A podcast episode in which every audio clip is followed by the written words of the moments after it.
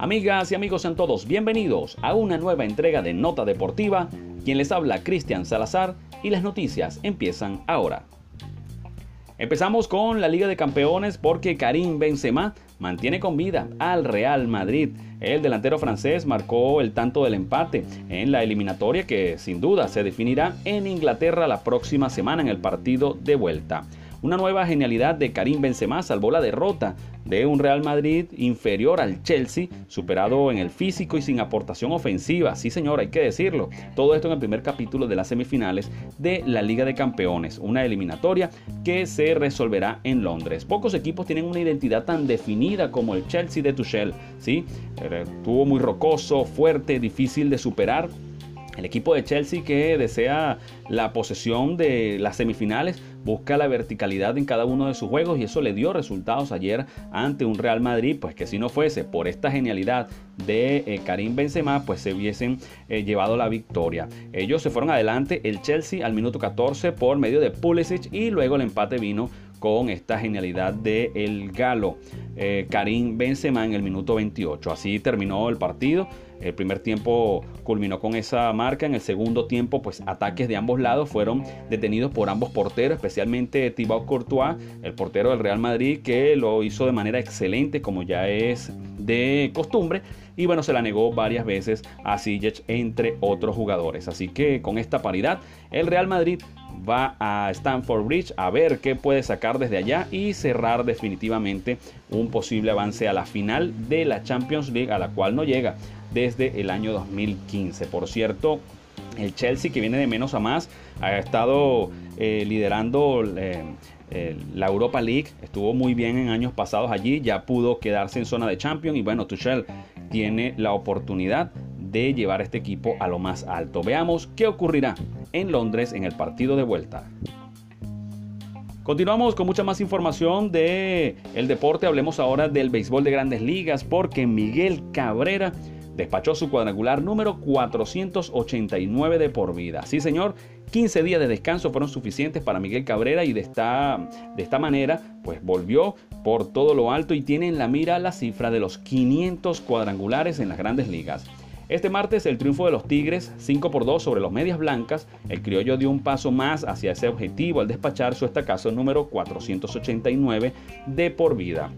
El popular Miggy no había podido dar hits desde que reapareció en el line-up bengalí el pasado domingo, pero este martes pues se desquitó y dio un cuadrangular en el propio primer inning. La mandó a las tribunas para dar la ventaja tempranera a su equipo los Tigres de Detroit. El bambinazo es el segundo de esta temporada, recorrió 445 pies y se convirtió en el decimoquinto más largo de su carrera. Además, también este cuadrangular significó su hit número 2871 con dos imparables que estaría a punto de igualar solamente a dos de diferencia del gran Baby Ruth que tuvo 2.873 hits. No es poca cosa esta cifra que está por alcanzar el venezolano Miguel Cabrera, que sin duda no tiene más que probar, diría yo, estaría listo para ingresar al Salón de la Fama, pero mientras tenga salud, mientras tenga contrato, pues a seguir trabajando por los Tigres y por esas estadísticas. La conexión de Cabrera quedó a cuatro honrones con este honrón de Fred McGriff el caballo de hierro Luke Gehry, que tiene 493, como los únicos dos Slugger que lo superan para llegar a los míticos 500 estacazos. Así que Miguel Cabrera, grande entre los grandes, y estaría quizás eh, llegando a la posibilidad de conectar más de 500 cuadrangulares cuando pueda alcanzar a Eddie Murray. Así que Miguel Cabrera terminó el compromiso de 4-2 entre otras cosas, llegar a los 2.872 imparables y quedar a solo uno de la marca de Baby Ruth y a cinco de el gran Omar Vizquel. Vean de lo que estamos hablando. Miguel Cabrera está de vuelta y por todo lo alto.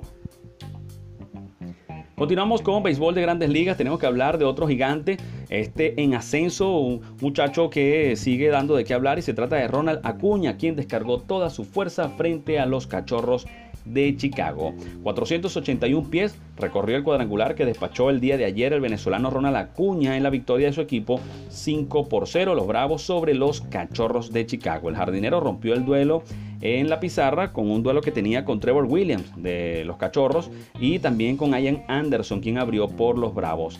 En la pizarra la abrió pues este descomunal batazo en el quinto inning, el venezolano que también puso adelante rápidamente a su equipo para darle la ventaja y la victoria que pudieron preservar. Así que esta victoria fue para Anderson, su segunda del año, lanzó 7 innings, apenas permitió un hit, entregó un pasaporte y ponchó a 8. Excelente salida, mientras que William cargó con su segunda derrota de la temporada y nivela su récord en 2 y 2. Bien, por Ronald Acuña y los Bravos de Atlanta.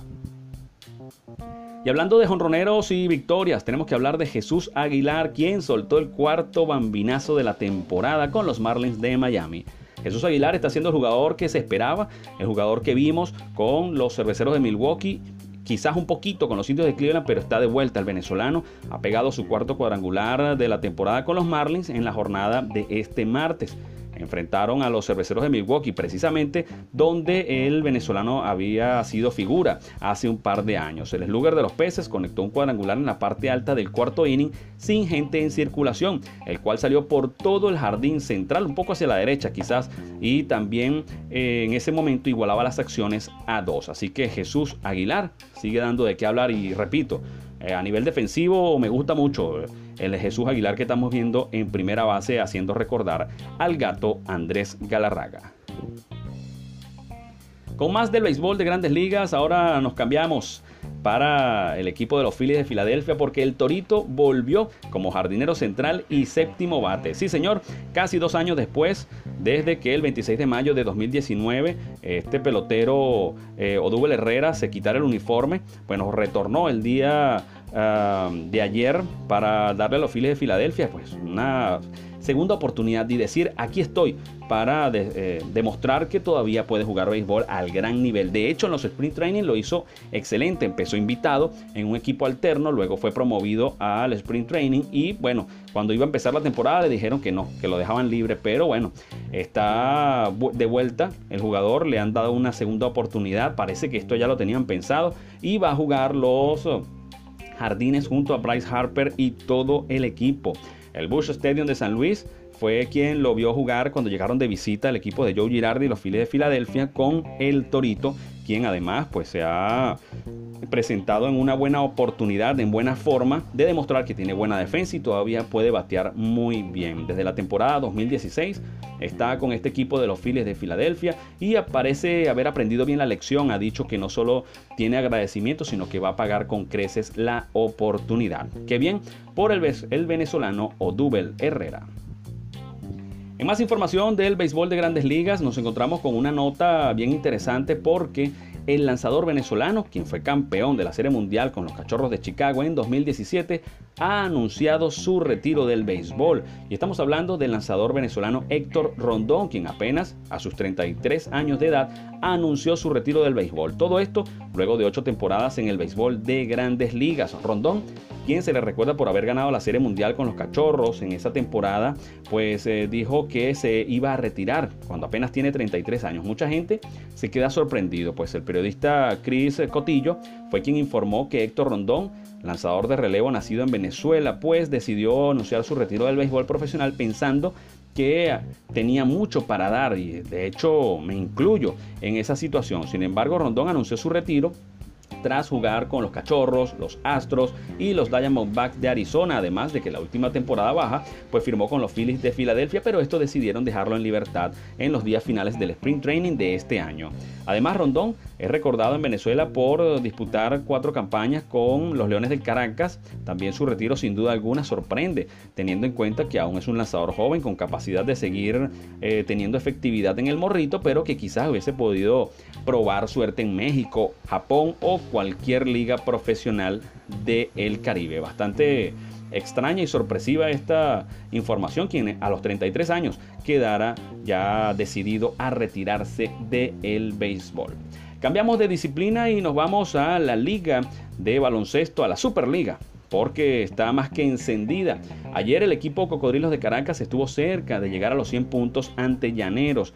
Cocodrilos, uno de los mejores equipos en esta temporada, acompañando a Guayqueríes, a Trotamundos y también a Gigantes, quienes son los equipos en la primera de cambio junto a Spartans, hay que agregarlos allí, como los más destacados. El equipo Cocodrilos mostró su superioridad el día de ayer ante Llaneros de Guárico con marcador de 92 por 65 para igualar precisamente a Spartan de Distrito Capital en el primer lugar del Grupo A de esta Superliga. El conjunto Saurio se repartió la ofensiva donde Elder Jiménez destacó con su disparo de 3 puntos para sumar un total de 21.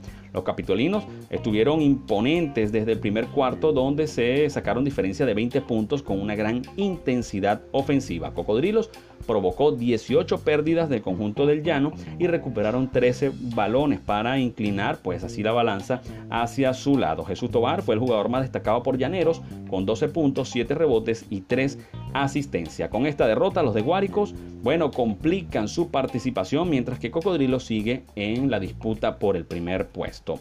Así que así terminó la jornada de ayer en la Superliga.